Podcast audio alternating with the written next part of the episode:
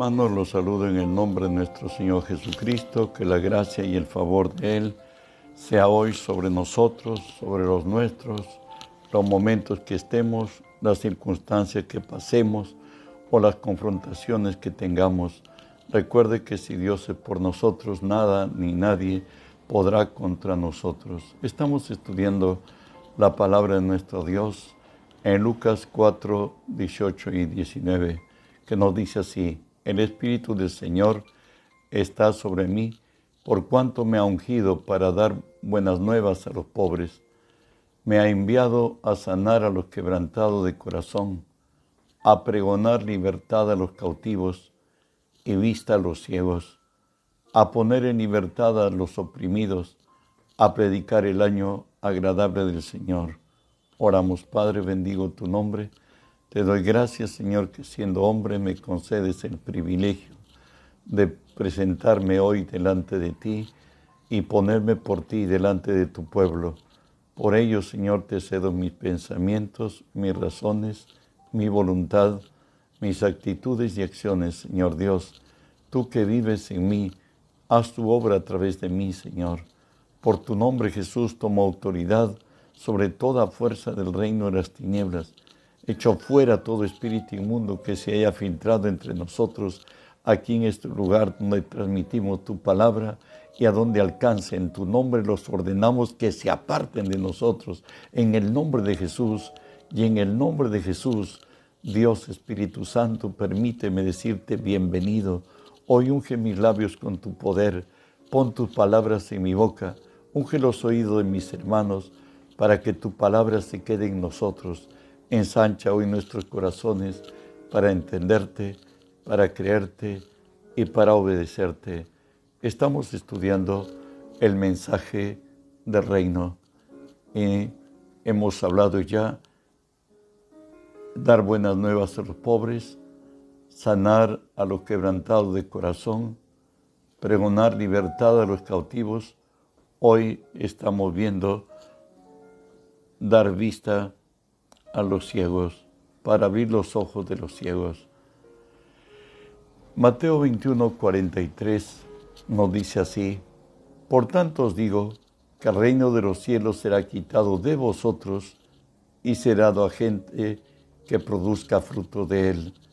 Recuerde que Jesús vino a transferir su reino a la gentilidad. El pueblo hebreo en cuanto a fe ha sido y está en stand-by hasta cuando el último de los gentiles entre al reino de los cielos, volverán los judíos a ser reconciliados. Claro, el verdadero Israel, lo que lo son en el espíritu y no necesariamente los que son en la carne. Bueno, pues el método de Dios para ser de bendición es bendecir a sus elegidos. Recuerda que hoy tenemos el encargo de Dios de que el mundo entero sea lleno del conocimiento de Dios. Y la forma está escrito en la palabra de Dios, cómo Dios llama a hombres para ser de bendición a los demás. En Génesis el capítulo 12, el verso 2 y 3 nos dice acerca de Abraham, y haré de ti una, una nación grande, y te bendeciré, y engrandeceré tu nombre, y serás bendición. Bendeciré a los que te bendijeren, y a los que te maldijeren maldeciré, y serán benditas en ti todas las familias de la tierra. Dios le dijo a Abraham, yo te estoy llamando para ser un hombre de impacto, para que en ti sean benditas todas las familias de la tierra. Pero también le, añade, te bendeciré y te engrandeceré, engrandeceré tu nombre y serás de bendición. Cuando Dios ya, Israel ya está siendo pueblo de Dios, tiempo de Moisés, en Deuteronomio 28, 9 al 12, Moisés escribe esto y dejen la palabra de Dios escrita.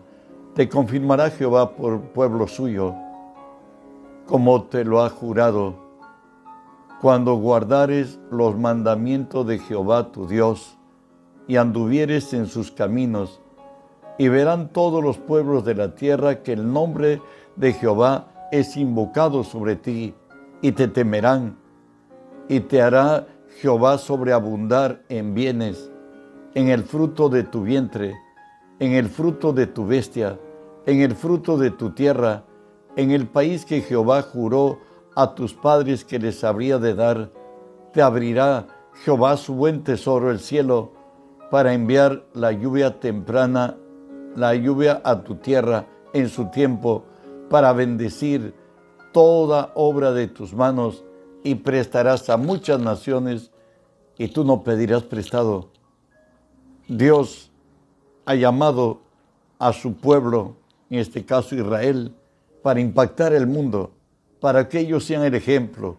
Claro, Dios dice, si te confirmará Jehová por pueblo santo suyo, como te lo ha jurado, que cuando guardares los mandamientos de Jehová tu Dios y anduvieres en tus caminos, la condición de ser bendecidos es que andemos en los caminos del Señor.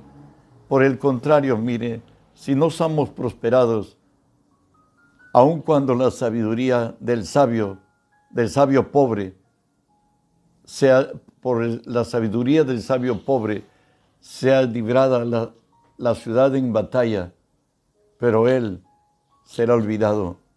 Eso nos dice Eclesiastés 9, 13 al 15.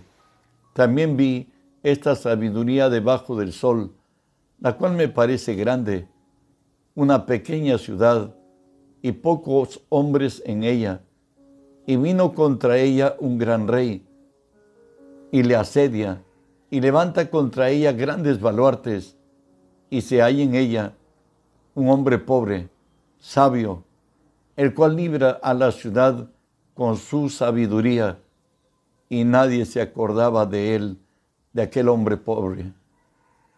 O sea, a veces parece la iglesia cristiana. Tenemos la sabiduría de Dios, tenemos el consejo de Dios, pero no somos trascendentes, porque como nos dice, y nadie se acordaba de aquel hombre pobre. Por eso Dios dijo a Abraham, te bendeciré, te engrandeceré y serás de bendición. Y Jacob, cuando está en Egipto, le dice a su hijo, Dios me habló y me dijo que me hará de gran estirpe. Dios quiere que seamos de impacto, pero Él nos bendice. Jeremías 15, 19, 20 nos habla de las condiciones para ser de impacto. Recuerde que el reino de los cielos se nos ha transferido y nos dice así el Señor. Por tanto, así dijo Jehová, si te convirtieres, yo te restauraré. Y delante de mí estarás si entresacares lo, lo precioso de lo vil, serás como mi boca. Conviértanse ellos a ti, y tú no te conviertas a ellos, y te pondré en este pueblo por muro fortificado de bronce, y pelearán con ti, pero no te vencerán, porque yo estoy contigo para guardarte, para defenderte, dice Jehová. Dios nos garantiza que si nos volvemos a Él de corazón, si nos convertimos a Él y si sacáramos lo vil de entre nosotros y tomáramos los preciosos, pues seremos como su boca. Ellos se conviertan a nosotros, no nos volvamos al mundo sino que ellos aprendan de nosotros. Te pondré, dice el Señor, en este pueblo por muro fortificado de bronce y pelearán con ti y no te vencerán. Nosotros somos los que tenemos el Espíritu de Dios en nosotros y el Espíritu que vive en nosotros es el que nos sustenta, es aquel que va a revelar a Jesús en nuestras vidas y va a manifestar su gloria. Cuando eso hagamos, Dios va a ser con nosotros y vamos a ser prosperados en todos. En Isaías 40, 42, discúlpeme, 21 al 24, escuche lo que dice. Jehová se complació por amor de su justicia en magnificar la ley y engrandecerla. Mas este pueblo saqueado y pisoteado, todos ellos atrapados en cavernas, escondidos en cárceles, son puestos para despojo y no hay quien libre. Despojaos y no hay quien diga restituid. ¿Quién de vosotros oirá esto? ¿Quién atenderá y escuchará respecto al porvenir? ¿Quién dio a Jacob el, en botín y entregó a Israel a saqueadores? ¿No fue Jehová contra quien pecamos? No quisieron andar en sus caminos, ni oyeron su ley. Recuerde que Dios nos ha dado sus pensamientos, su palabra, su sabiduría. Él dijo que sus pensamientos son más altos que los nuestros, cual los cielos de la tierra. Así son los pensamientos de Dios con los pensamientos del hombre. Pero a ti y a mí que somos de Dios, Dios nos ha dado su palabra, Dios nos ha dado su espíritu. Estamos en un nivel mayor si nosotros atendiéramos. Por eso dice la Escritura que Dios se complació por amor de su justicia en magnificar la ley, por cierto la de Moisés, y engrandecerla. Mas este pueblo es saqueado y pisoteado, todos ellos atrapados en cavernas, escondidos en cárceles, son puestos para despojo y no hay quien los libres. Despojaos y no hay quien diga restituir. ¿Sabes? Hemos nacido para ser cabeza y no cola.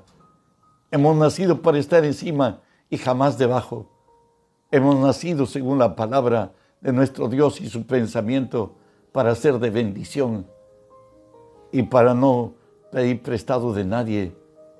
Y por eso que en Job 11, del 14 al 19 nos dice, si alguna iniquidad hubiera en tu mano y la echares de ti, y no consintieres que more en tu casa injusticia, entonces levantarás tu rostro limpio de mancha, y serás fuerte, y nada temerás, y olvidarás tu miseria, y te acordarás de ella como aguas que pasaron. La vida te será más clara que el mediodía, aunque oscureciere, será como la mañana. Tendrás confianza, porque hay esperanza.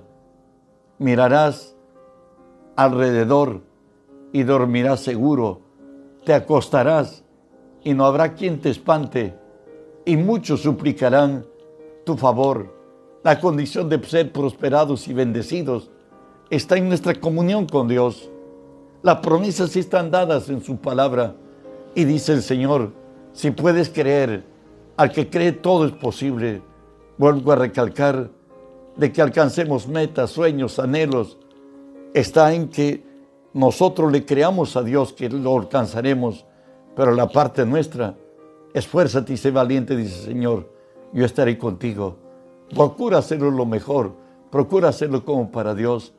¿Sabes qué dice el Señor de la iglesia? De ti y de mí, que ni las puertas del Hades prevalecerán contra nosotros. Jesús habló de una iglesia gloriosa, ante la cual ni, ni las puertas del Hades prevalecerán contra ella. Tenemos una misión única, especial, de trascendencia eterna, liberar la creación de la esclavitud de corrupción a la libertad gloriosa de los hijos de Dios.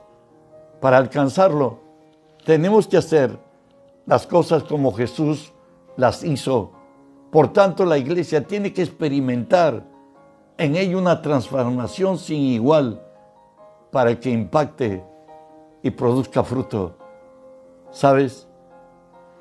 Las condiciones de parte nuestra para asumir esta singular misión, escúchalas.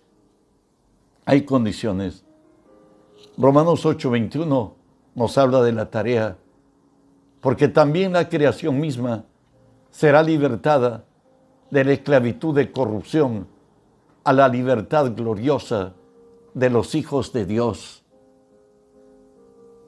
Jesús cuando habló de la iglesia, Mateo 16, 18, nos dice así, yo también te digo que tú eres Pedro, y sobre esta roca edificaré mi iglesia, y las puertas del Hades no prevalecerán contra ella. La roca, el fundamento de la iglesia, se llama Cristo. Si bien es Pedro, también significa roca. Nosotros también somos rocas, según Pedro, en primera de Pedro 2, del 5. Nos dice que nosotros somos rocas en el edificio que es la iglesia del Señor. Por tanto, tenemos que entender que para alcanzar hay una meta determinada la cual debemos alcanzar. Efesios 4:13 dice, hasta que lleguemos todos a la unidad de la fe, del conocimiento del Hijo de Dios, a un varón perfecto, a la medida de la estatura de la plenitud de Cristo. Dice la palabra que debemos llegar a la unidad de la fe. Recuerda que nuestra fe es en Jesús, nuestro Salvador y nuestro Señor. Él es nuestro prototipo, Él es nuestra medida. A Él debemos alcanzar. Por eso nos dice la palabra que la meta es alcanzar ser un varón perfecto a la medida de la estatura de la plenitud de Cristo. Dios lo ha, declarado. No es nuestra meta ser como Pablo, como Pedro, como ellos. Son, fueron muy grandes, pero quien los hizo fue el Señor. Y puede hacerlo también en ti, en mí, en nosotros. La condición para alcanzarlo es olvidar lo que éramos en la carne según de Corintios 5, 16 y 17, nos dice de, de manera que nosotros, de aquí en adelante, a nadie conocemos según la carne, y aun si a Cristo conocimos según la carne, ya no le conocemos así. De modo que si alguno está en Cristo, nueva criatura es. Las cosas viejas pasaron, he aquí, todas son hechas nuevas. Recuerda que el hombre viejo que hubo en nosotros, lleno de maldiciones, lleno de rebeldía, lleno de iniquidad, él ha muerto en la cruz juntamente con Cristo. Y por eso la Escritura nos dice en 1 Corintios 15, 22, porque así como en Adán todos mueren, también en Cristo todos seremos vivificados. Tenemos que entender que en Cristo está la vida, que nosotros ya en Adán hemos muerto. Allí en la cruz Jesús llevó al hombre viejo para que el cuerpo de pecado sea destruido para muerte, de modo que ya no sirvamos más al pecado. Él hoy vive de nosotros y por tanto tenemos que entender esto según de Corintios 5, 21, al que no conoció pecado, por nosotros lo hizo pecado, para que nosotros fuésemos hecho justicia de Dios en él. ¿Qué nos quiere decir esto? Lo que nos dice es que en la cruz hubo una transferencia, nuestra debilidad, nuestro quebranto, nuestro dolor, nuestra miseria, todo fue cargado sobre Jesús y Jesús pagó el precio y fue olvidado aún de su Padre y fue totalmente escarnecido, su cuerpo totalmente herido. Estuvo como nació de mamá de María para él, quebrantado y humillado. Pero Él lo hizo para que tú y yo seamos justicia de Dios y si a Cristo fueron transferidos nuestra debilidad, nuestro dolor, quebranto o descarrío, a nosotros se nos ha transferido su justicia que quiere decir Cristo viviendo en nosotros. Ahora Jesús vive en nosotros. Su misma naturaleza está en nosotros. Su amor está dentro de nosotros. El poder de Él está en nosotros porque Él vive en nosotros, como nos dice 1 Corintios 6, 17, porque el que se une al Señor, un espíritu es con Él. Y cuando Él vino a nuestra vida, lo que aconteció está descrito en Efesios 1, 9 y 10, dándonos a conocer el, misterio de su voluntad, según su beneplácito, el cual había, se había propuesto en sí mismo de reunir todas las cosas en Cristo en la dispensación del cumplimiento de los tiempos, así de los que están en los cielos como los que están en la tierra. Recuerda que en Cristo Dios ha vuelto al hombre, porque tras el pecado de Adán, Dios se apartó del hombre, el hombre murió, el hombre dejó de ser un ser espiritual a convertirse en un hombre carnal, pero venido Cristo a la vida, a la tierra como hombre, Dios hecho hombre, Él dijo que el reino de los cielos se ha acercado. Los cielos y la tierra se han fusionado en los que somos de Cristo, en los que hemos nacido de nuevo. Hoy la misma naturaleza de Él está en tu vida, en mi vida. Por ello nos dice Hechos 17, 28, porque en Él vivimos, nos movemos y somos, como algunos de vuestros propios poetas han dicho, porque el linaje suyo somos. Lo que queda en mí es hacer lo que Pablo hizo, lo que queda en ti. Nos toca a todos los cristianos imitar a aquel que imitó al único, a Jesucristo. Pablo, él dice, con Cristo estoy juntamente crucificado y ya no vivo yo, mas Cristo vive en mí y ahora lo que vivo, lo vivo en la fe del que me amó y se dio por mí. Jesús vive en nosotros. Tenemos que morir a la carne. Hoy tenemos vida en el Espíritu. Y por el Espíritu tenemos que vivir, hacer morir la carne y vivir para Dios. Y vivir en el Espíritu es andar en obediencia, en sujeción a la palabra de Dios como estilo de vida y el Padre, el Espíritu Santo como nuestro mentor y nuestro guía. Para ello, Primera de Corintios 2:16, Dios nos ha dotado de esta gracia. ¿Por qué? ¿Quién conoció la mente del Señor? ¿Quién le instruirá? Mas nosotros tenemos la mente de Cristo. ¿Y qué quiere decir en lo práctico tener la mente de Cristo? Primeramente estar puesto nuestros ojos en Cristo. Colosenses 3, del 3 al 4 dice, pues si habéis muerto, vuestra vida está escondida con Cristo en Dios. Hemos muerto al mundo, por cierto. Cuando Cristo vuestra vida se manifieste, entonces también vosotros seréis manifestados con Él en gloria. En la escritura hay 204 versículos con 214 afirmaciones, quien nos dice quiénes somos, qué podemos y qué tenemos en Cristo. No es algo que vamos a conquistarlo, que vamos a alcanzarlo, sino que ya somos en Cristo.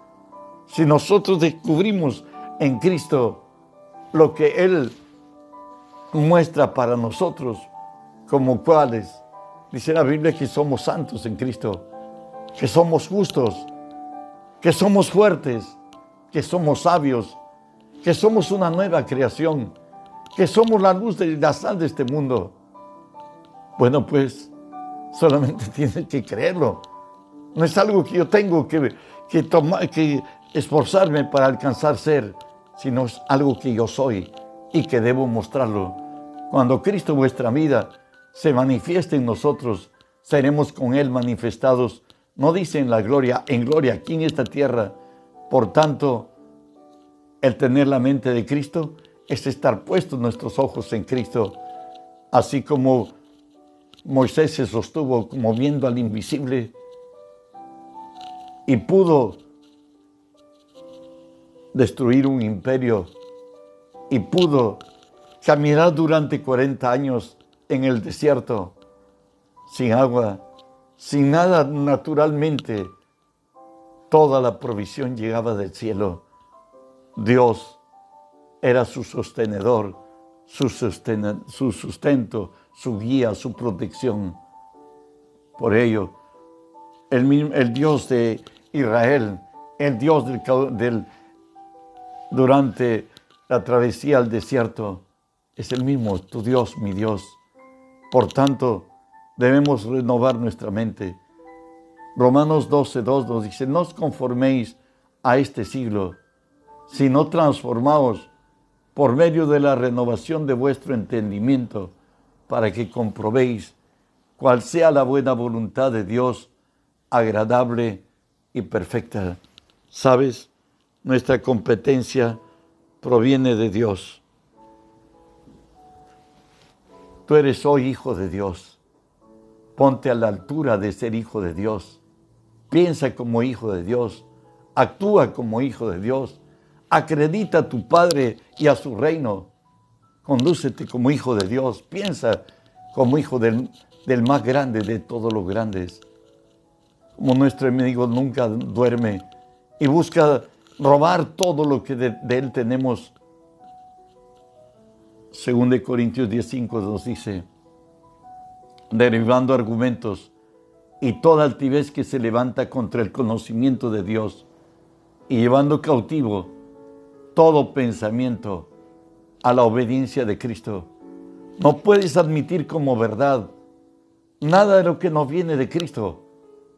Nuestra fe es el, el, pecado no se va a enseñorear de nosotros la enfermedad no se va a enseñorear de nosotros. Nuestro Señor es Jesús.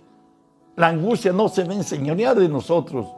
A Jesús le hemos tomado, hemos asumido como nuestro Señor y nuestro Salvador.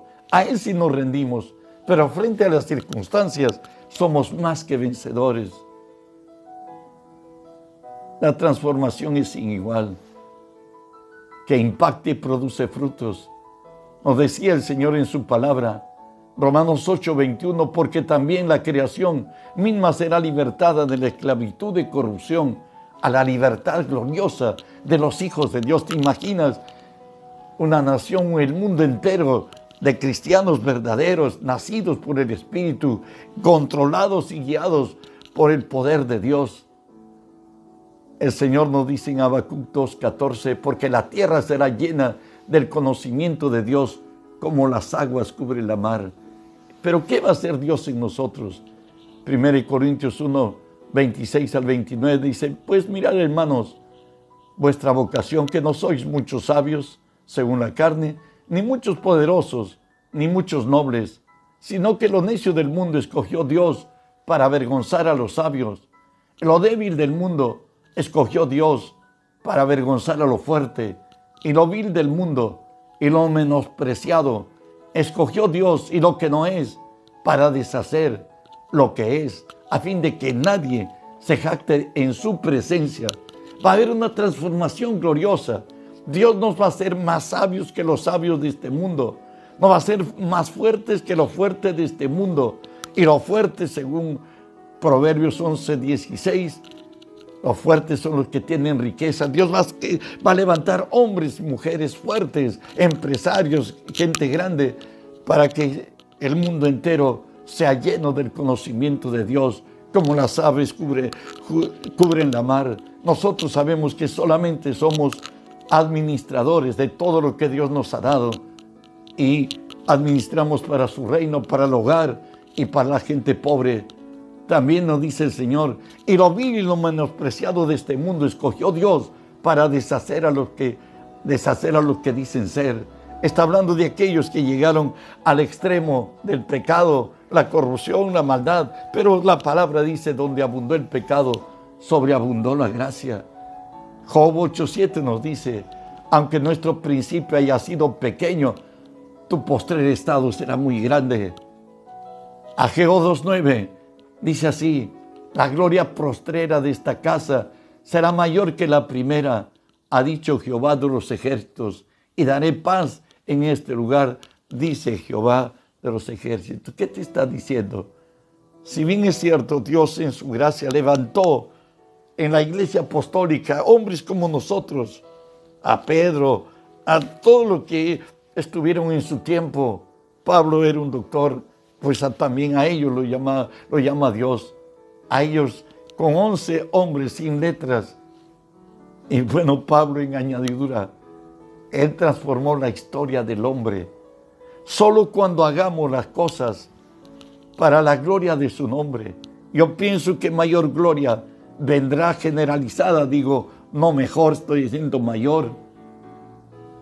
En todo el mundo levantará su iglesia el Señor y conquistaremos, porque ya Él viene, Él es el ganador, Él es el vencedor. El mundo entero será lleno del conocimiento de Dios y el vencedor siempre se lleva la mejor parte. Más iremos con Cristo al cielo que los que se condenarán. Por eso Él nos dijo, Juan 14, 12, de cierto, de cierto os digo, el que en mí cree las obras que yo hago, Él las hará también, aún mayores hará, porque yo voy al Padre. Hermano, que la gracia de Dios sea contigo. Recuerda que hemos nacido para ser de bendición.